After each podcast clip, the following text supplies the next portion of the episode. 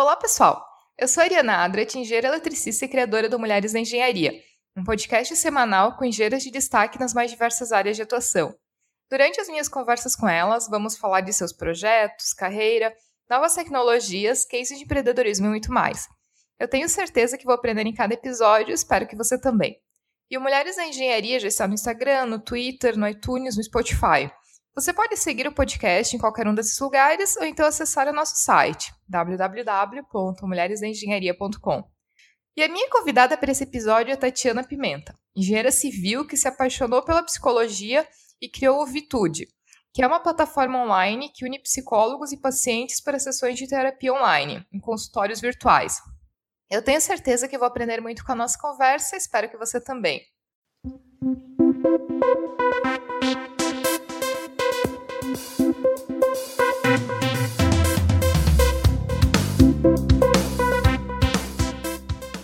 Tatiana, seja bem-vinda ao podcast Mulheres em Engenharia. Muito bom te receber aqui para conversar com a gente e contar um pouco dessa tua história de empreendedora depois da engenharia. Seja bem-vinda.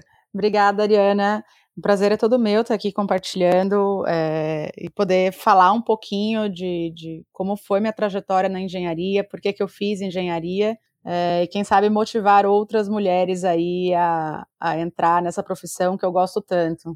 Até para a gente começar, então, Tati, conta para a gente um pouco de da tua carreira, antes até de criar a Vitude, e como que foi lá no início a tua escolha pela engenharia civil? Por que, que tu virou engenheira? É uma boa história. Na, na verdade, assim, desde criança eu sempre tive muita facilidade com números. Eu era aquela que, enquanto os coleguinhas de escola tinham dificuldade, ficavam de recuperação em matemática, eu já tinha sido aprovada no terceiro bimestre. Então, eu sempre tive não só facilidade com, com a matemática, com a física em geral, mas eu gostava também. Então sempre foi algo é, que me fascinava, a questão de raciocínio lógico e como as coisas funcionavam. Eu acho que isso acabou é, ajudando na decisão de fazer engenharia mas eu acho que também teve um peso de exemplo bastante interessante. O meu pai, ele trabalhou muito tempo numa construtora que trabalhava com pavimentação. Então, ele, durante muito tempo, trabalhou com a área de estradas. Então, eu vi, enquanto era criança, ele falando muito de, de concreto usinado, de CBUQ, que é o que a gente conhece hoje como asfalto, né, que é o concreto bituminoso usinado a quente. E aquilo me fascinava, ver que, tipo, você passava num lugar. Eu sou nascida no Mato Grosso do Sul, né? Então, você passava que lá tinha um monte de mato, Pantanal, e de repente, daqui um tempo haveria ali uma estrada, uma ponte. Então, aquela questão das obras de infraestrutura de quando eu era criança me encantavam. Eu acho que eu cresci com aquilo e a facilidade da matemática. Então, quando chegou a época de vestibular, eu não tive muita dúvida, não. Foi engenharia civil, tipo, não, não existiu nem, tipo, ah, o que seria uma segunda opção. Não teve isso. Lembro que em casa houve até um questionamento que eu acho que pode ser por questões relacionadas a algum machismo ou de criação, mas eu lembro que a minha mãe virou para mim e falou assim: ah, você não quer fazer arquitetura? Acho que é um curso mais parecido com, com mulher, engenharia talvez tenha muito homem. Aí eu falei: não, mãe, eu gosto de matemática e não gosto de desenhar, é engenharia mesmo. E eu lembro que meu pai foi um grande incentivador de, tipo, deixa ela fazer o que ela quer. E ela quer engenharia, deixa ela fazer engenharia. Então, acho que foi um pouco disso, de, de ver algumas coisas acontecendo na prática, como que as estradas eram construídas, e gostar mesmo de, de matemática. Então, para mim, não teve grandes desafios, mesmo durante a faculdade, assim, disciplinas como cálculo, mecânica de estruturas, física, eu nunca tive dificuldade. Tipo, era, para mim era gostoso entender como as coisas aconteciam e fazer as provas e tudo mais. Então foi engenharia sempre foi uma grande paixão mesmo. E Tati, lá em 2015, então até então tu tinha uma carreira na engenharia, né, que tu já se formou há mais alguns anos é, antes. Então em 2015 tu criou a Vitude, né? Então tu pode contar para o pessoal até exatamente o que que é a empresa, como é que funciona e qual que foi o principal problema que vocês tentaram resolver com a, com a Vitude? O que que te fez enxergar esse problema e que te trouxe a ideia, poxa, seria legal a gente ter isso e não existe nada no Brasil nesse sentido? Vou contar um pouquinho, antes de falar o que me levou a, a, a fundar a Vitude, vou falar um pouquinho de trajetória de carreira, acho que vai fazer sentido. É, eu me formei em 2013, 2003, olha, tô, tô querendo me passar por mais nova. Eu me formei em 2003, então acabei de fazer 15 anos de formada. Agora a, gente, a turma se reuniu. Eu fiz estadual de Londrina, então a gente fez uma reunião de, de 15 anos de formado, que foi bastante interessante. E quando eu me formei, é, o mercado ele não estava bom para engenharia, principalmente para construção civil, ele ainda estava bastante parado. E a minha trajetória de carreira foi procurar programas de trainee. Assim, o primeiro impulso que eu tive foi pesquisar grandes grupos que fariam sentido para eu começar uma carreira no mundo, sei lá, executivo, corporativo. E eu fiz alguns programas de trainee e eu fui aprovada no programa da Votorantim Cimentos na época, isso em 2005. Eu tinha trabalhado um ano antes numa construtora de pequeno porte fazendo obras e em 2005 eu entrei na Votorantim. Então lá eu comecei de fato a minha, a minha carreira, né, onde eu considero uma, uma das minhas maiores escolas. E eu fiz um. Eh, passei como trainee em várias áreas da empresa, fui assumindo alguns cargos de responsabilidade dentro da companhia, enquanto eu ia sendo promovida e assumindo algumas posições.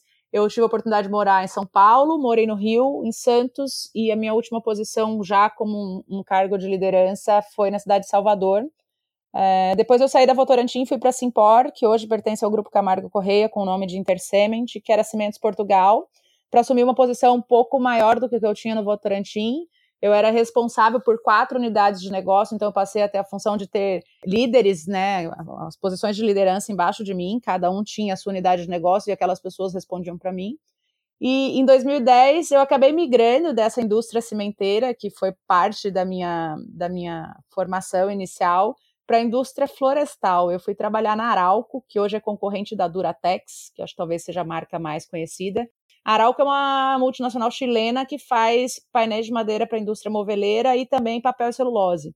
E basicamente foi uma grande. Ali já foi uma primeira mudança do, da, de approach da, da minha carreira. Eu vinha em cargos bastante técnicos e operacionais, como gerente de operações, cuidava de logística, supply, e, e, toda a parte de operação de uma usina concreteira, porque eu trabalhava no braço de concreto da, da Votorantim Cimentos, que era em Gemix, e depois fui para a Simport com a mesma, para o braço de concreto deles também. Então, na, na Arauco, eu me vi fazendo um primeiro pivô de carreira, que era sair de uma área mais técnica operacional e ir para uma área bem mais gestão comercial, que até então não, eu não tinha desenvolvido profundamente. Eu tinha, sempre tive muita facilidade de comunicação, de conversar com as pessoas, mas até então eu dizia que eu era uma engenheirona ali, tocando projeto e tendo responsabilidades de gestão numa operação de engenharia que era uma operação é, de produção de concreto. Eu acabei aprendendo a, a não somente gerir pessoas que tinham potencial intelectual parecido com o meu, é, mas também entender como funcionava o mercado olhando para áreas como marketing vendas, que até então eu não tinha explorado tanto. Em 2013 eu acabei mudando para a Hilt, que é uma multinacional que faz equipamentos para construção civil. Fiquei lá por dois anos e eu saí na crise de 2015. Então, basicamente foram quase um pouco mais de 13 anos trabalhando entre as indústrias de construção civil e florestal e nessa, esse 2015 foi o ano que o Brasil, de fato, viveu uma crise, né? A gente viu a crise da construção acontecer, motivada basicamente pela Lava Jato. Boa parte dos clientes que a Hilt tinha foram presos, né? Se a gente pensar nas grandes construtoras, Camar Correia, Odebrecht, companhia, tiveram seus executivos presos por conta da, da Operação Lava Jato, e com isso muitas obras no Brasil pararam e, consequentemente, os seus fornecedores se viram ali sem clientes e se viram obrigados a enxugar seus quadros, reduzir sua estrutura. Não foi diferente com a Hilt. A Hilt hoje deve ter um terço do tamanho que tinha lá quando eu entrei. É, eles tinham escritórios regionais, centros de distribuição em várias cidades, lojas, né, que eles chamavam de Hilt Center, e hoje eles não têm mais nenhum. Eles fecharam absolutamente todas as lojas do Brasil e têm um escritório em Alphaville com um tamanho bastante reduzido. Então a situação ficou muito delicada e eu acho que até hoje não se recuperou. E o que aconteceu, assim, coincidentemente, eu falo que tem o lado bom e o lado ruim. É, naquele mesmo período que eu fiquei desempregado, meu pai ficou doente. É, e aí eu aproveitei que eu tinha, putz, eu tinha ficado 17 anos fora de casa, fui sair para estudar quando eu tinha 17 anos e não tinha mais voltado. Então eu aproveitei aquele momento, estou no mercado, estou disponível, mas eu tenho tempo agora de sobra para cuidar um pouco de família. E eu fui acompanhar o processo do meu pai. Ele, ele teve um, um quadro, ele teve câncer de próstata e a gente acabou trazendo ele para operar em São Paulo, que é onde eu moro. Meus pais moram no interior do Mato Grosso do Sul. E o que eu percebi na época do tratamento dele foi o, quão era difícil você ter bons profissionais de saúde nas cidades de interior. Então, por exemplo, a gente não tinha nenhum tipo de médico especialista ou urologista que tivesse uma, uma bagagem de cirurgia que fosse confiável a ponto de fazer a cirurgia na minha cidade.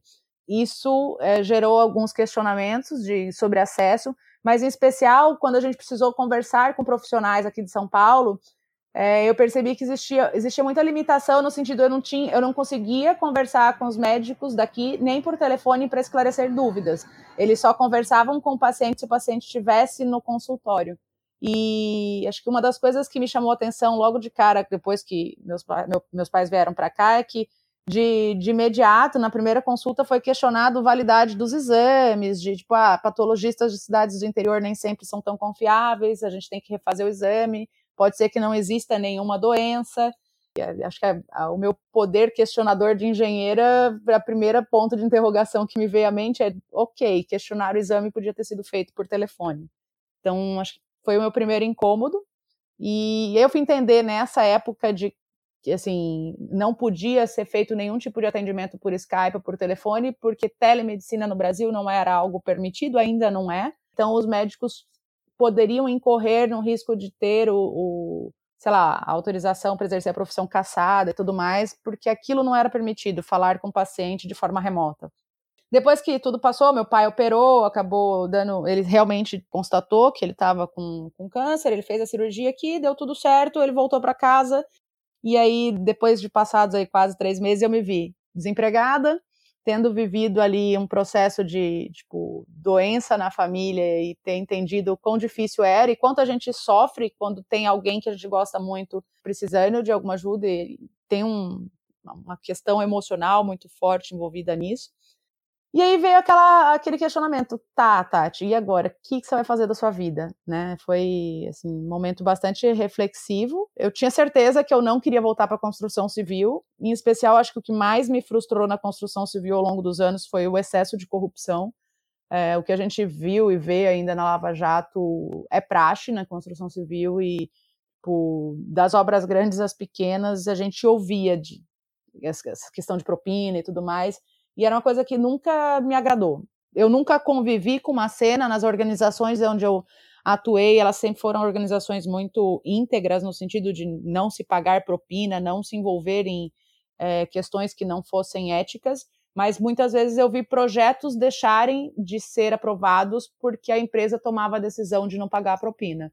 Então, isso gerava um certo incômodo, tipo, ah, se a gente está fazendo um serviço direito, a gente é penalizado por uma lógica é, errada que existe no nosso país. Tinha essa coisa do não quero voltar para isso. A minha própria demissão tinha me frustrado um pouco, porque eu sempre tinha sido assim uma. Eu vim construir uma carreira de bastante sucesso, sempre batendo meta e trabalhando para crescer e tudo mais. E de repente, no momento em que a primeira crise, eu fui a escolhida para sair da companhia, sendo que eu era uma das poucas gerentes que estava dentro do plano de metas. E isso me fez me questionar muitas vezes, do tipo, não é simplesmente bater meta, existem coisas que vão estar ligadas ao corporativismo, ao outro gerente que é mais amigo do chefe, a alguém que tem a proteção do diretor. Então a gente percebe isso, e aí é onde a gente vê também, do tipo, a hora que ser amigo do chefe é mais importante do que você ser o melhor profissional. Então, acho que isso também ficou ali como um questionamento. E acho que tudo que eu vivi com meu pai me fez pensar do tipo, tem um problema na área de saúde do nosso país, que é falta de acesso, e tem que ter um jeito de, de resolver isso. E aí eu fui, de fato, estudar sobre telemedicina, aproveitei que eu estava com tempo livre disponível e, e, fui atrás de entender o que, que rolava de inovação na área de saúde fora do Brasil, já que aqui não era permitido, e eu queria entender do tipo, o que, que, se, que, que se falava em saúde e inovação e tecnologia quando as pessoas estavam fora.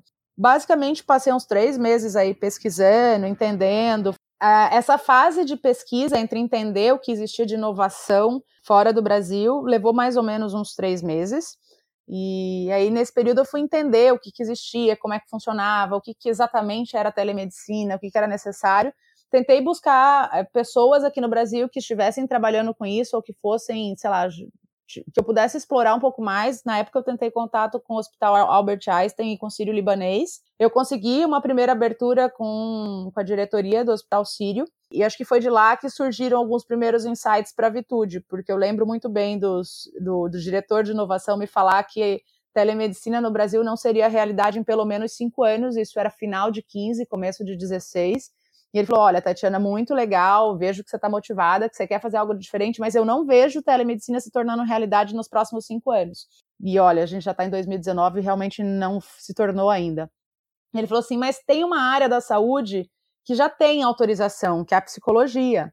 Essa área de saúde tem uma regulamentação que pode fazer atendimento online já desde 2012. Você não quer pesquisar alguma coisa a respeito? E aí, de fato, eu falei: ah, legal, obrigada pela dica, agradeço a oportunidade. E fui eu pesquisar sobre saúde mental, sobre telepsicologia, o que, que se falava sobre mental health também fora do Brasil. Não tinha nada na época, não existia nenhuma startup que estivesse fazendo isso. Fora já existiam algumas empresas, a Talkspace nos Estados Unidos, a Babylon Health no, na Grã-Bretanha. E eu acabei olhando o que essas empresas estavam fazendo e, e tentando é, trazer um modelo parecido para o Brasil tentando construir algo similar. E foi assim que surgiu a Vitude, e eu acho que quando eu olho hoje para o passado, eu falo que o Steve Jobs falava isso, tem uma, uma, um pitch dele que ele falou exatamente que a gente consegue conectar pontos quando a gente olha para trás, né? E hoje eu olho que faz todo sentido. Eu faço terapia desde 2012, então já são sete anos fazendo terapia. E uma coisa que lá atrás, quando eu fui procurar a terapia a primeira vez, eu tinha passado por um evento traumático que me levou para um quadro de estresse pós-traumático e um princípio de depressão. Eu tive super dificuldade de encontrar psicólogo, não era algo fácil.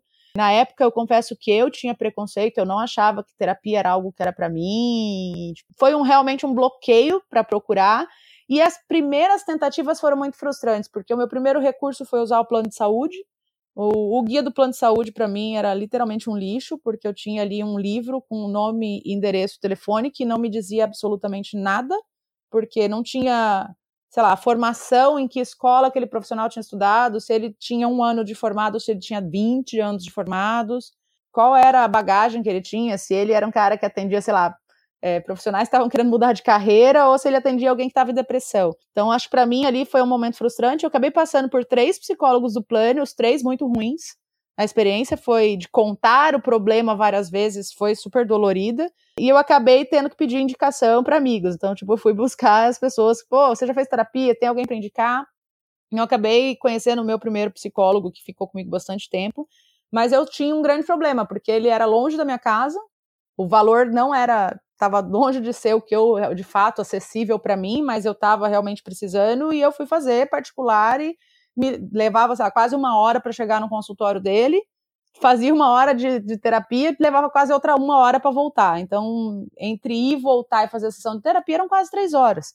Era um baita investimento de tempo ali. Então, isso também gerou um incômodo que ficou guardada aquela experiência lá no passado e quando surgiu a ideia de pensar algo sobre saúde mental, psicologia, telepsicologia, cara, a ficha caiu assim. Poxa, se tivesse isso na época que eu precisei fazer terapia lá no começo, teria sido fantástico, porque eu só poderia fazer da minha casa. Então, acho que aí os pontos se conectaram e a Vitude nasceu em maio de 16 como uma plataforma para conectar pessoas que querem fazer terapia psicólogos. E a gente começou não com atendimento online, mas com atendimento presencial, porque exigia uma série de tecnologias para desenvolver o que a gente tem hoje, que é um consultório virtual com todas as configurações de segurança e criptografia para atendimento de saúde especificamente, que existem algumas regras. Plataformas abertas, por exemplo, como Skype, WhatsApp, elas não são seguras para fins de sigilo e segurança. Elas são plataformas de comunicação para a gente fazer uma reunião, mas não para você falar questões que de repente você não quer que ninguém saiba basicamente hoje a gente tem os dois modelos. Se você entra na vitude.com, você de cara vai ver ali que tem um local que eles te perguntam, ah, você quer ir no consultório do teu psicólogo, digita aqui o endereço, ou você quer fazer online, digita clica aqui nesse botão que eu já vou te mostrar os psicólogos que têm agenda para atendimento online. Então, basicamente, foi assim que surgiu a Vitude e, e, um pouco do que é o negócio. Ô, Tati, mas o que, o que é, chama atenção e a pergunta até que eu te faço porque, assim, é comum, às vezes, a gente olha em volta e a gente acaba tendo ideias de coisas que poderiam ter, ah, como seria legal se fosse uma plataforma disso, uma, uma plataforma daquilo, ou alguma empresa nesse sentido. Outra coisa é tu, como engenheira, que trabalhava em áreas tradicionais da engenharia, tu nunca foi programadora, nunca foi desenvolvedora, nunca foi nada disso, a entrar numa área de criação de uma startup, que hoje é de grande parte uma startup de tecnologia, e de começar isso do zero, conseguindo investimento, fazendo, montando um modelo de negócio e também encontrando um sócio que tu tem hoje, né? Então, assim, como é que foi esse início de partir da ideia até o momento que não, agora eu tô com o site no ar e tá, é, tá tudo mais ou menos funcionando e o negócio já tá andando? Eu confesso que quando eu olho, vão, vão completar três anos agora, quando eu olho para trás, falo, nossa, quanta coisa a gente fez, né? Mas no começo, eu acho que teve muito. Se eu soubesse quão difícil era, eu não tinha tentado.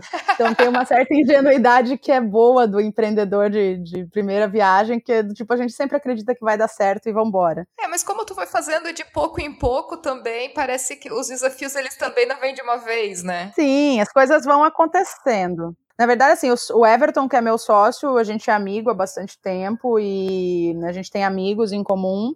E eu sabia que ele tinha um interesse pela área de saúde, porque uma vez numa mesa de bar, a gente conversando sobre assuntos aleatórios, ele tinha comentado, eu tava, tinha comentado sobre os desafios que eu tinha enfrentado e ele comentado que ele tinha apresentado um trabalho, ele fazia um MBA na GV na época, que ele tinha apresentado um trabalho para criar um TripAdvisor de saúde, porque ele achava um cúmulo a gente não saber qual era a experiência do médico antes de agendar a consulta com ele, ou não saber qual era a impressão dos outros pacientes. Então ele tinha já alguma ideia de tipo, putz, quero fazer alguma coisa porque essa experiência de ir ao médico é ruim. E, eu tinha tido a experiência de que acessar o médico era ruim, né? Tipo, eu queria ter uma forma fácil, sei lá, dos meus pais que estão numa cidade pequena, conseguir falar com o médico sem precisar andar 400, 500 quilômetros, que é o que eles fazem hoje quando eles precisam de algum especialista. Não tem na minha cidade, eles têm que ir a Campo Grande, que é a capital. Para pessoas que estão na idade deles, que são mais de 70 anos, eu acho literalmente absurdo as pessoas terem que se deslocar porque as cidades menores não têm o especialista. Você tem um clínico geral, mas para qualquer outra coisa que você precise, você precisa andar, né? Que foi a grande motivação. Então, quando surgiu a ideia de fato, putz, quero tirar isso do papel, eu lembro que eu liguei para ele e falei, vamos marcar um café? Eu queria tomar um café contigo. Ele falou, por que café? Vou marcar uma cerveja, né? E aí eu falei, não, preciso falar sério com você. Ele falou, uai, mas não pode falar sério tomando cerveja? Eu falei, não, vamos marcar um café que eu vou te explicar o que é. Eu percebi que ele ficou relutante. E aí eu falei, não, eu quero te convidar para ser meu sócio, é uma conversa séria, por isso eu tô querendo marcar um café. Aí ele, sócio? Eu falei, é, você lembra que você me contou de um projeto que você estava fazendo na GV? Eu tô com uma ideia, eu quero compartilhar contigo. Aí ele topou, a gente foi tomar um café numa padaria aqui em Moema, que é onde eu moro. E aí eu falei, olha, tem essa ideia, mais ou menos as coisas que eu já tinha pesquisado, que eu já tinha passado ali uns dois meses fuçando um monte de coisa. Vi que tem essa empresa ABC nos Estados Unidos, tem outra empresa na, na, no Reino Unido, e eu acho que daria para ir para esse caminho, mas sozinho eu não consigo fazer nada e eu queria pelo menos ter um sócio. E eu acho que você pode ser a pessoa certa. É uma coisa que eu sabia que o Everton tinha características muito diferentes de mim, no sentido de o Everton é a pessoa mais introvertida, mas é um cara muito focado. Ele é assim, ele foi consultor da Falcone por muitos anos e ele tem uma veia de processo, procedimento padrão que eu não tenho. Eu sou desorganizada, bagunceira, eu sou a pessoa falante, comunicativa que adora estar com as pessoas, então eu tinha uma facilidade muito grande de chegar num ambiente desconhecido, me apresentar, falar: "Oi, meu nome é Tatiana, eu tô fazendo isso, eu queria falar com você" que foi exatamente a forma como eu abri a porta no Sírio Libanês. Eu abordei o CEO do Sírio Libanês num evento, eu falei, oi, tudo bem? Eu posso falar com você cinco minutos? Muitas pessoas não conseguem fazer isso porque não, não, não consegue, a, a, tipo, tem vergonha, não toma o risco. Então, para mim, aquilo que era mais natural, para ele não é tanto. E acho que a gente somava. Então, eu vi ali uma oportunidade de ter uma pessoa que tinha habilidades que eu não tinha, e, e também que tinha o desejo de ir para a área de saúde. Acho que foi isso, ele topou. Eu lembro que uma das coisas que a gente conversou no começo foi: eu topo, eu gosto da ideia, eu tenho vontade de empreender, mas eu não posso largar a Falcone. Eu acabei de ser promovido e eu consigo te ajudar de algumas formas, mas não trabalhando full time no negócio. De repente, eu consigo trabalhar no período da noite, part-time. Eu consigo pôr dinheiro agora para a gente começar, mas eu não consigo tempo, sei lá, no full time a gente não vai conseguir ser. Falei, não tem problema, eu tô, sei lá, tenho 15 anos aí que eu estava trabalhando, eu tenho uma grana guardada, eu lembro que eu tinha feito uma conta que eu tinha dinheiro para dois anos. Falei, olha, eu tenho mais ou menos dinheiro para dois anos sem salário, então é a hora de eu arriscar, é agora. E eu tenho tempo de sobra livre porque eu estou no mercado de trabalho e eu não pretendo voltar para a construção civil. Então eu vou mergulhar nesse projeto. E ele até hoje ele fala, fala assim, o que mais me encantou e que fez eu embarcar é que você estava disposta a arriscar absolutamente 100% do seu patrimônio, sendo que você vinha de uma carreira executiva, que você tinha uma super posição e que rapidamente você ia se recolocar, mas você estava afim de jogar tudo aquilo para o ar para empreender. Falei, essa menina vai dar certo porque ela tá com. Ela quer. Então, acho que foi, foi assim que a gente começou. E acho que foi uma construção, porque eu, eu, eu me dediquei muito no começo a pesquisar, mas abrir portas, a descobrir eventos.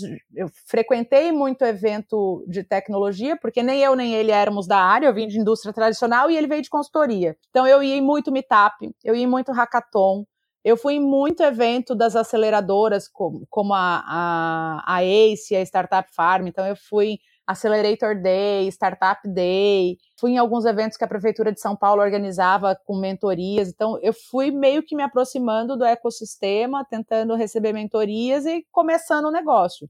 Em maio a gente abriu a empresa formalmente, mas a operação do negócio em si foi só em setembro. A gente começou os primeiros agendamentos e a gente tirou a primeira nota fiscal, então levou um tempo entre a empresa nascer e de fato a gente conseguia ali, sei lá, as primeiras linhas de código e os primeiros clientes. A gente passou num programa de aceleração muito novo, então logo que a gente nasceu, com dois, três meses de vida, a gente passou por um programa de aceleração com a Startup Farm, que era um programa de imersão de cinco semanas, que foi, foi importante para a gente no sentido de entender o que valeria a pena e o que não valeria a pena, como que a gente podia tirar aquele negócio do papel. Então, acho que aquilo foi começo e depois a gente foi aprendendo. Acho que o que ajudou bastante foi sempre estar aberto a ouvir, a ouvir feedback, mesmo quando o feedback não era agradável. Muita gente falava isso não vai dar certo, ou isso é uma bosta. Literalmente teve gente que usou esse termo.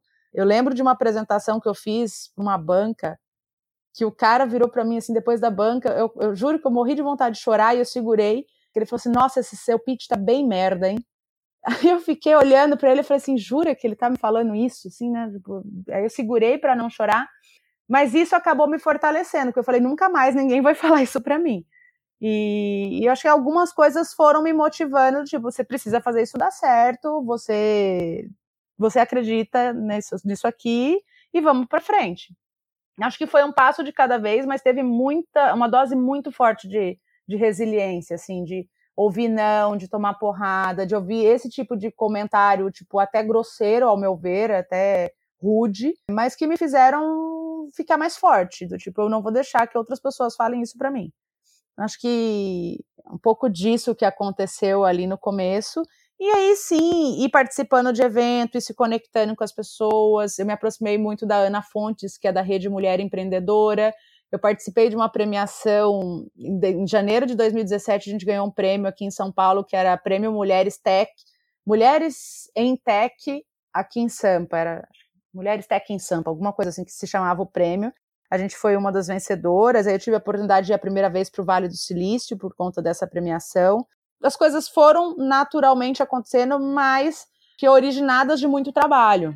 Acho que é isso, Oriana. Foi tipo, as coisas elas foram acontecendo, originadas de bastante trabalho e assim, modelo de negócio, basicamente, a gente até hoje a gente testa. Então, com três anos de empresa, a gente está testando de que forma que funciona. Em 2000 e é, 18 a gente fez um pivô, a gente começou como um marketplace, nosso modelo de cobrança, por exemplo, era um pedaço da, da, da consulta, então eu cobrava um percentual da inter, que era a intermediação.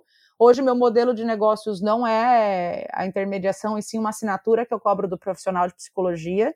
É, eu entendi que esse era um cliente que estava disposto a pagar para ter pacientes e para ter algumas ferramentas que ele não tinha no dia a dia dele. Então a gente foi desenvolvendo funcionalidades para ajudar esse psicólogo a melhorar a gestão da clínica, a melhorar a como ele se posicionava no mercado, ensinar ele ferramentas de marketing. Então a gente viu que poderia ter um modelo de cobrança diferente. O paciente paga o que o psicólogo cobra, então e a gente ganha tendo uma assinatura desse profissional que se cadastra na plataforma. Tati, desde lá o início, os pitches, é, até meio com as respostas mal educadas e tudo mais, até hoje, a Vitude foi crescendo. Então, tu pode dar até uma ideia de como que tá o tamanho hoje, quantos funcionários vocês têm, quantos profissionais? A, a, equipe é bastante enxuta, tem gente que não acredita, eu sou colunista da Startup, por exemplo, e há uns dois meses atrás eu lembro que eles me pediram, poxa, Tati, a gente vai fazer uma, uma espécie de uma excursão pelas startups de saúde e eu gostaria de visitar a Vitude. E eu falei assim, nossa, não, vocês não podem vir aqui. Aí ela falou assim, não, por quê? Eu falei assim, porque não tem empresa, tipo, a gente é, são cinco pessoas, não tem muita... Tem duas pessoas que ficam fora do escritório, tem cinco aqui na sala. Ela falou, é, ela assustou, né? Ela falou assim, nossa, mas com o tamanho que vocês estão, vocês são tão poucos. Eu falei, é, depois ela falou assim: não, vai ser legal, porque a gente pode mostrar que nem sempre é preciso tanta gente para fazer uma empresa dar certo. É, mas hoje a gente já está. Do tamanho que a gente está, é muito pouca gente, a gente já está bem sobrecarregado de fato, mas também a gente é muito consciente de gestão, gestão de caixa, a gente sabe que a empresa morre pelo caixa. Então, acho que essa visão que o Everton e eu temos de, de gestão de outras empresas nos ajudou bastante a a não sair deslumbrado quando a gente teve dinheiro na mão de investimento. Então, acho que isso até é muito bem visto pelos nossos investidores. A estrutura interna, então, são sete pessoas. Hoje a gente já atende pacientes em mais de 50 países, né? Basicamente são brasileiros que moram fora, imigrantes ou expatriados, é, que encontram algum desafio aí para falar com um psicólogo em português, na língua materna. É difícil você falar em uma outra língua, expressar sentimentos mas também os desafios de morar fora. Às vezes a gente acha que vai sair do país e que vai ser mil maravilhas, mas tem todo um desafio de se adaptar, adaptar a nova cultura, adaptar a um novo tipo de alimentação. Às vezes o país é frio, tem pouco sol, é, não se faz amigos. Então, tudo isso acaba afetando ali a, a questão da qualidade de vida, a vida social, e isso afeta o lado emocional por consequência. Então, a gente tem esse público, a gente tem hoje, está chegando a 10 mil pacientes na plataforma e a gente tem 600 psicólogos ativos. A gente tem mais de 2 mil cadastrados, mas ativos hoje com pacientes fazendo consulta mensalmente, são 600. É, a gente processa aí cerca de 3.500 consultas todo mês, né, entre presencial e online. O online já representa 80% do nosso dos nossos agendamentos, mostrando de fato esse potencial de ampliar acesso. Então, eu tenho pessoas que moram em outros países, mas eu tenho pessoas que moram em cidades super pequenininhas do nosso interior, como Crixás, Crateus, que acho que é interior do Ceará, que eu, eu lembro pelos nomes assim um pouco mais diferentes. É, e a gente chega em cidades ali de 5, 10 mil habitantes. E eu acho que isso, para mim, talvez seja o mais gratificante de falar, de fato, vocês estão levando acesso. Então, mais ou menos, esses são os números. A gente recebe mensalmente, hoje, cerca de 940 mil pessoas por mês na plataforma. A gente deve ultrapassar um milhão ainda em abril. São um milhão de pessoas que visitam todas as URLs da, da plataforma. Então, é, parte disso, e grande parte disso, vem é, de geração de conteúdo. Então, a gente, desde o começo, entendeu que esse mercado ele precisava de educação, as pessoas, as pessoas precisavam entender que terapia não era coisa de gente maluca ou coisa de gente fraca, não era falta de Deus, que são coisas que a gente ainda escuta. E a forma da gente trabalhar essa questão da informação foi através de blog, através de conteúdo, material rico. Então, a gente faz muito e-book, a gente já fez uma tabela periódica dos transtornos emocionais, bem cara de engenheiro a gente pegou aquela tabela da química e meteu todos os transtornos nela e criou uma, uma revista eletrônica sobre isso, com material riquíssimo, que inclusive psiquiatras já nos pediram para reproduzir. A gente tem orgulho de ter pensado nisso. E aí vem a cabeça de engenheiro, porque alguém que gosta de química para pensar numa coisa dessa. E foi isso, acho que esse, esse tráfego também é uma coisa que a gente se orgulha muito, porque a gente recebe uma infinidade diária de mensagens de pessoas nos agradecendo porque a gente ajudou elas a entenderem que, a, que aquilo era um caminho, que elas realmente precisam se cuidar. A gente tem no site também um, um teste que mede ansiedade, depressão e estresse, que a gente já chegou a ter 80 mil respostas por mês nesse teste. E quando as pessoas respondem e veem lá que elas estão já com um estado mais alterado de ansiedade ou depressão, elas escrevem para a gente, primeiro agradecendo pelo teste ser livre, né? Ele não tem custo nenhum. E também por a gente disponibilizar conteúdo para elas, porque eles, quando preenchem ali o teste, eles têm que cadastrar um e-mail e na sequência a gente começa um fluxo de nutrição com eles. Então a gente vai mandando artigos sobre determinado pra, sobre depressão, sobre ansiedade, sobre estresse, e-books, a gente convida para webinar, a gente convida para roda de bate-papo com psicólogos, e assim as pessoas vão entendendo ali qual é a questão, qual é a demanda e como elas podem ser ajudadas através da psicologia. Mas, Tati, eu até estava comentando antes da gente começar a gravar, né, que na verdade, esse é o primeiro episódio que eu tô gravando aqui do México, porque acabei me mudando para cá, tô trabalhando aqui e tudo mais. E vou acabar até me tornando cliente da Vitude, porque justamente terapia é algo que é muito bom para ajudar nessa fase de adaptação, de estar no novo país, cultura e tudo mais. Então, esse povo todo que mora fora do Brasil acaba sendo um cliente potencial muito forte, até por não ter outra alternativa. Porque imagina, a pessoa vai morar na Alemanha, a última coisa que ela quer é um psicólogo em alemão, é claro, né? Acaba até tirando a naturalidade da consulta. Só que, por outro lado, a gente também tem aquela imagem muito forte do psicólogo, daquele profissional que tem a, a poltrona com, com o divã, onde tu vai lá, deita e começa a contar da vida.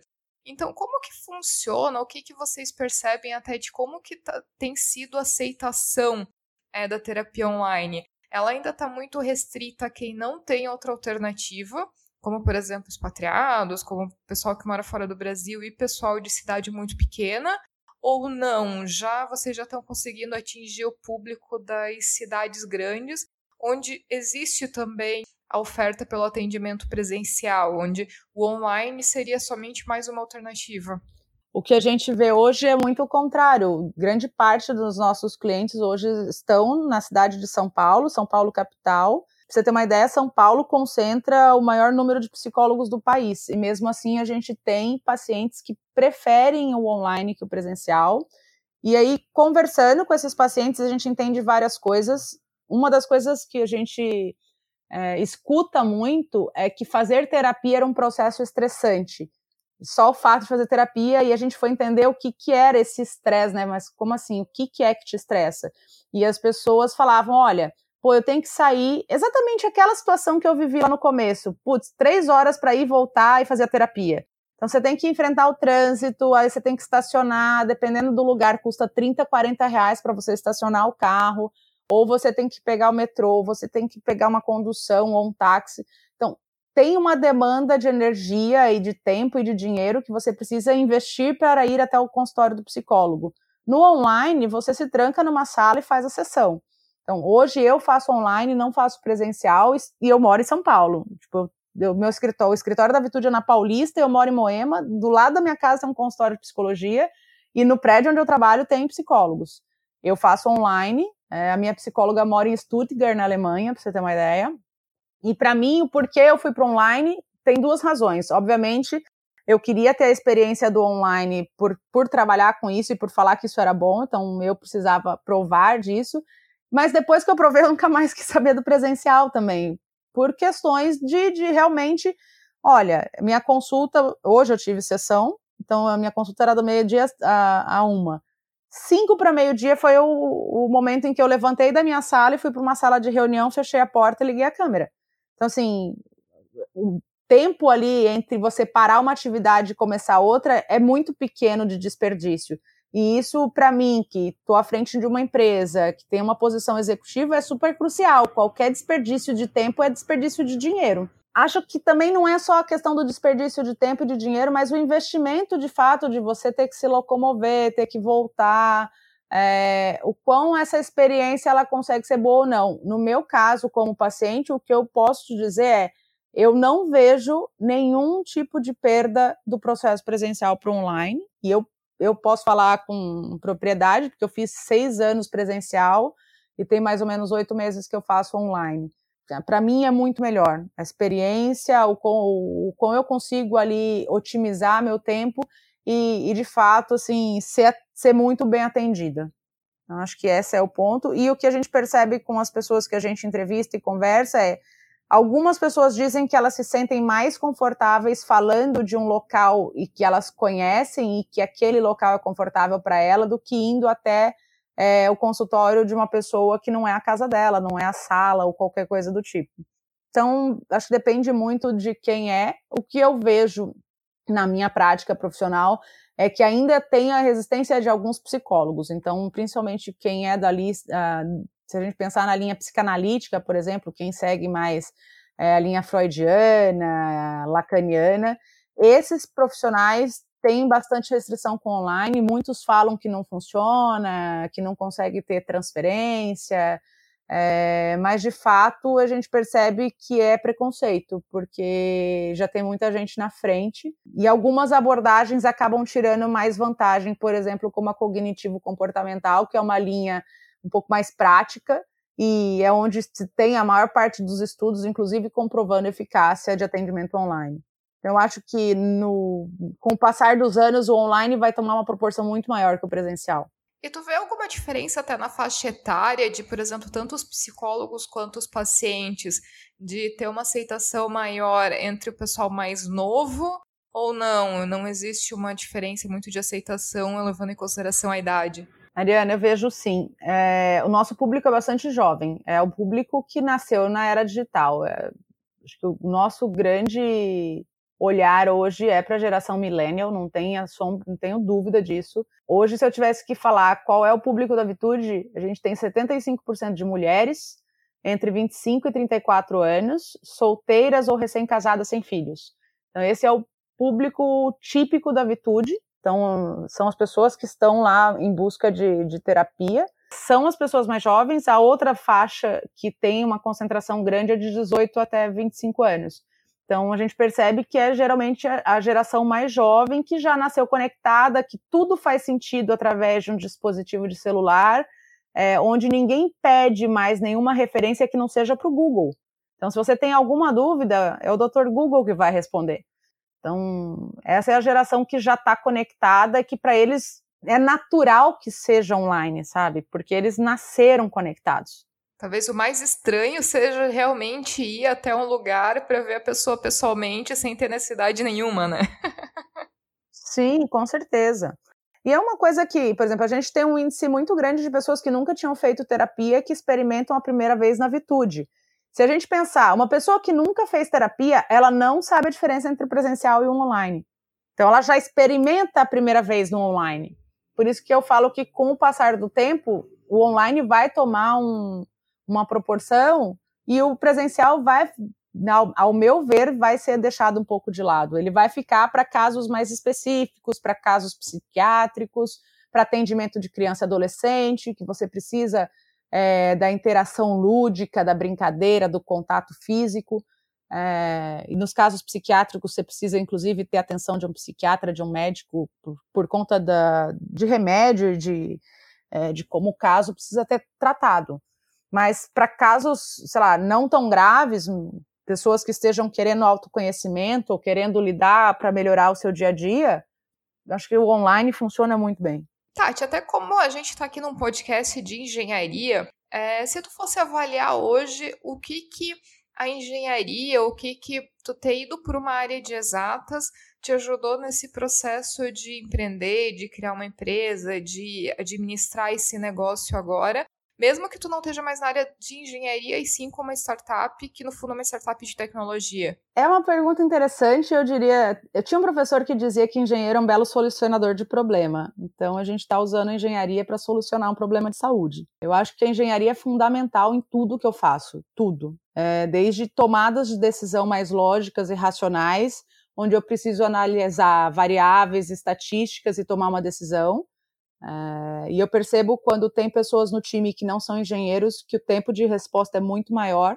Então, se eu estou falando, por exemplo, com Everton, que é meu sócio e é engenheiro, tipo, é muito rápido a gente olhar e chegar numa conclusão. Mas se eu vou falar com uma pessoa que, por exemplo, fez administração ou marketing, outra formação, o tempo de resposta não é o mesmo. Por mais inteligente, bem formada que a pessoa seja, a engenharia dá a todo mundo uma formação e uma um raciocínio lógico que é muito diferenciado.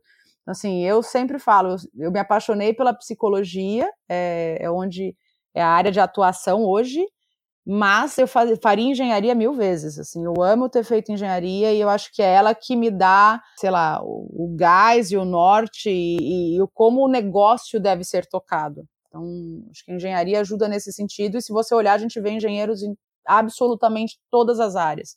Eu estou como finalista de uma premiação internacional que é organizada pela Cartier, e é engraçado que eles traçaram um perfil típico da, da finalista, é um prêmio voltado para mulheres, então ele é direcionado a negócios de impacto fundado por mulher. E são 21 finalistas do mundo inteiro. E o perfil típico são mulheres, engenheiras, 33 anos, trabalhando em saúde. E achei assim, fantástico. Até publiquei no meu Instagram a foto. Acho que eu cheguei a te mandar a foto que a Cartier soltou. E para mim é exatamente isso, cara. A gente está solucionando o problema do mundo. E engenheiro que soluciona o problema. É, eu, assim, eu acho muito legal tu falar isso, porque assim, eu também eu defendo muito a engenharia, eu acho que é aquele curso que ele vai te servir para mil e uma coisas no futuro, ficando ou não ficando na engenharia, porque por mais que tu acabe empreendendo, mudando de área, mas o conhecimento, o raciocínio, a maneira de abordar as coisas, ela permanece, assim, então é muito, muito bacana até, até tu comentar isso. Mas, Tati, tu quando começou com a Vitude, que nem tu comentou, tu tinha lá dois anos de dinheiro guardado e apostou todas as tuas fichas em empreender, em criar empresa, na certeza de que no final daria certo. Então, assim, o que que tu falaria até para quem está ouvindo a gente que tem vontade de fazer isso, de que trabalham numa área mais formal, numa, carreira executiva e que também tem essa vontade de empreender, de montar montar uma empresa, de seguir para a área de tecnologia. É, tu diria para a pessoa seguir o caminho dela ou não? É melhor cair fora enquanto é tempo? Pelo contrário, eu gostaria de ver mais pessoas empreendendo, porque eu acho que a gente precisa e carece de, de, de inovação, de pessoas solucionando problemas, de gente com olhar diferenciado. Aqui é um podcast para basicamente para pessoas de engenharia e mulheres de engenharia eu acho que a mulher tem um perfil muito versátil, porque a gente tem um olhar diferenciado, e talvez seja por algum instinto materno ou por a gente ter um pouco mais de atenção com pessoas, os homens costumam ser mais frios, mas a gente tem um potencial de criar coisas é, diferentes e que a gente nem imagina. Então, pensando assim, em conselho, eu diria, cara, mergulha de cabeça em algo que você realmente acredita. Eu acho que faz muita diferença é, eu me orgulho bastante de não ter ouvido as pessoas que disseram para mim que não daria certo. E foram várias que me falaram: isso não vai dar certo, essa sua ideia é maluca, você vai quebrar, você vai gastar todo o seu dinheiro. E eu entrava por um ouvido saía pelo outro, falava assim: vai dar certo. E, e se eu falar que não teve momentos que eu pensei em desistir, é mentira. Já teve momento de eu sentar na calçada e chorar, do tipo, e agora? O que, que eu vou fazer? Meu dinheiro tá acabando, eu vou quebrar, vai ser isso, vai ser difícil e de de repente eu respirar e falar: não, não vai quebrar coisa nenhuma, trata de trabalhar e dar um jeito de solucionar isso. E dois, três dias depois ter achado uma solução. Então, acho que é muito o que eu falei no começo de resiliência, de persistência. Eu gosto, eu, eu gosto, um dos esportes que eu pratico é corrida e eu gosto de corrida de longa distância. Então, eu sempre faço um paralelo é, que o empreendedorismo ele não é uma corrida de 100 metros, ele é uma maratona.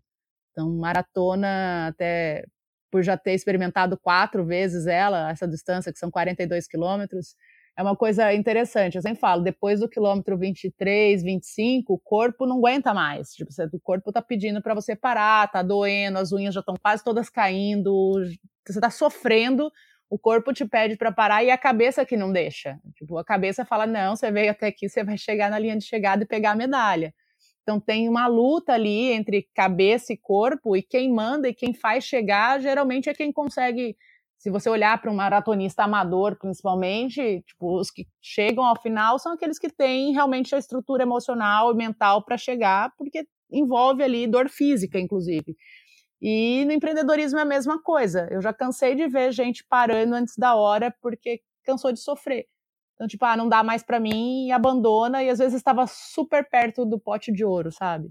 Então, acho que é não desistir, é tentar encontrar alternativas, Se não deu de um jeito, tenta do outro. Se não deu nesse modelo, pivota, vai para outro. Se essa, esse modelo de cobrança que você adotou não funcionou, testa outro.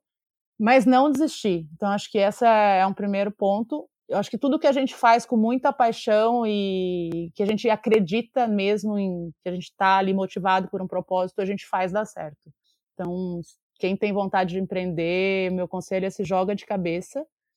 E eu acho que um ponto é eu tinha a questão de ter lá a reserva financeira dos meus primeiros anos de, de trabalho, né? Isso me ajudou bastante. Mas eu acho que podem existir alternativas. Se, por exemplo, ah, eu não. Poxa, Tati, será que eu vou precisar trabalhar tantos anos para conseguir juntar um dinheiro para empreender? Na minha visão, não. Eu acho que, você, que é possível, de repente, vender uma ideia para alguém que consiga é, sei lá, encontrar um sócio que possa fazer um aporte maior de dinheiro e vocês dois começarem um negócio, um sócio ou sócia. É, eu acho que não é a questão. Você não precisa de tanto dinheiro para começar. Você precisa começar. E talvez pegar aquela maratona lá, os 42 quilômetros, e começar a dividir em 42 pedacinhos de um quilômetro, né? Fechou esse um quilômetro? Vamos pensar em mais um quilômetro. E quando vejo, já se passaram 20, já se passaram 30, e a maratona já tá chegando no final. Então, às vezes pensar no todo assusta. É, uma coisa que para mim é muito crítica e que até hoje saiu uma matéria no portal da Fundação Estudar, que foi uma matéria que eu dei, e eu falei isso para jornalista e ela publicou, que ao meu ver uma das coisas assim, tipo, cara, você resolveu empreender, faz com paixão, mas se divirta, sabe? Curta cada momento, celebra cada conquista, então a cada quilômetro vibra, olha o que você fez, valoriza o que você construiu, celebra com o time e, e, e faz valer a pena, porque o, o, meu ver é o seguinte: a virtude pode quebrar um dia? Pode. É, pode não dar certo? Pode. Cada vez que passa o tempo, isso vai ficando mais distante, mas ainda é uma realidade. Às vezes, uma falta de um investimento daqui a algum tempo pode fazer com que o projeto é, realmente tenha que parar mas uma coisa que eu sempre falo, é, que é presente comigo, é que mesmo se eu quebrar, vai ter valido a pena, porque foi tanto aprendizado, a experiência foi tão rica e eu curti a trajetória que não existe trajetória errada. A trajetória deu certo, porque foi uma construção de uma história, de um aprendizado. Então, acho que isso tem que ser para qualquer coisa que a gente faça, mas principalmente se a gente está falando de um empreendimento, de, de pôr energia, dinheiro, tempo. É, tem que fazer valer a pena, é, porque se não der certo esse negócio, vai dar outro, você vai sair para um outro patamar.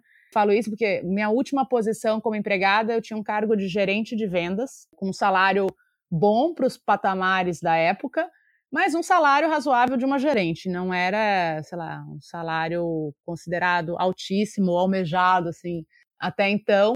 E cerca de um ano e pouco atrás, fazendo até uma palestra para uma empresa sobre sobre saúde mental e apresentando um pouco da Vitude. Passado um tempo, é, um dos diretores me chamou para conversar. Eu achei até que a conversa era para contratar a Vitude para a empresa como um benefício. E na verdade, não. O cara tinha gostado da minha palestra, mas tinha gostado principalmente da minha história, do tipo de eu estar empreendendo em saúde, mas ter a formação em engenharia. E ele me ofereceu um cargo de diretora de operações. É, e eu lembro que, tipo, eu agradeci, obrigada, não é o momento, não quero. E ele falou: Ah, mas você não quer nem ouvir a proposta? E eu falei, não, não quero ouvir. Era um negócio assim, tipo, meio milhão de reais de pacote para começar. Aí eu falei, ah, tá, obrigada. Tipo, saí de lá com super frio na barriga, mas. E era um momento em a gente não tinha captado investimento ainda, não tinha feito a primeira rodada. E eu era naquela, exatamente naquela fase em que eu sentava no, na calçada e chorava achando que ia quebrar. Mas só o fato dele ter me oferecido um emprego e com um salário sei lá, muitas vezes maior do que eu ganhava em 2015, me deu uma injeção de ânimo e de autoestima do tipo, se tu quebrar, alguém vai te empregar e muito bem empregada. Então, aquilo foi uma puta mola propulsora para mim, assim, no sentido de tipo, vai para frente que isso vai dar certo. Acho que são coisas que a gente usa como, é, como impulsionamento mesmo. Mas, Tati, eu acho essa tua história da virtude incrível, assim, de toda a resiliência e tudo mais. Então é muito legal te, te ouvir essa história. Mas até para a gente finalizar aqui, sabendo que, que nem eu te comentei, que o grande público do podcast é formado de mulheres, formado por estudantes ou engenheiras, né? Se tu puder até deixar agora talvez uma mensagem final pensando nesse público, assim, um negócio meio que de mulher para mulher. É, o que que tu falaria para esse pessoal? Eu acho que uma coisa assim, eu sinto muita falta de ver mais mulheres empreendendo em tecnologia, principalmente. Quando eu olho para assim, empreendimentos é, mais tradicionais, a gente vê que a mulher move o país. A gente já é responsável pela fundação de mais de 50% das empresas, e aí a gente está falando de empresas tradicionais, do tipo um restaurante, uma loja, confecção. A gente tem esses negócios e eles são muito impulsionados por mulheres hoje no nosso, no nosso Brasil. Mas quando eu olho para tecnologia em especial, tem uma estatística, se eu não me engano, são 13% de startups que são fundadas por mulheres no Brasil. Ainda vejo muito pouca mulher, então acho que o meu primeiro conselho ele é mais um convite que mais engenheiras se arrisquem no empreendedorismo. Eu acho que a gente tem hoje é, um momento econômico que permite isso, porque a gente nas épocas de crise, onde é possível a gente prosperar e criar coisa diferente. Acho que todos os períodos de crise, historicamente, foram momentos em que surgiram inovações. Né? A gente tem grandes inovações vindas das épocas de guerra e pós-guerra, quebra de bolsa. Então, é mais um convite do que um conselho de que as, se arrisquem, que tentem criar coisas novas, que vejam, olhem para os lados, encontrem problemas que ainda não foram solucionados, e descubram maneiras inovadoras de solucionar esses problemas. Eu acho que esse é o primeiro convite.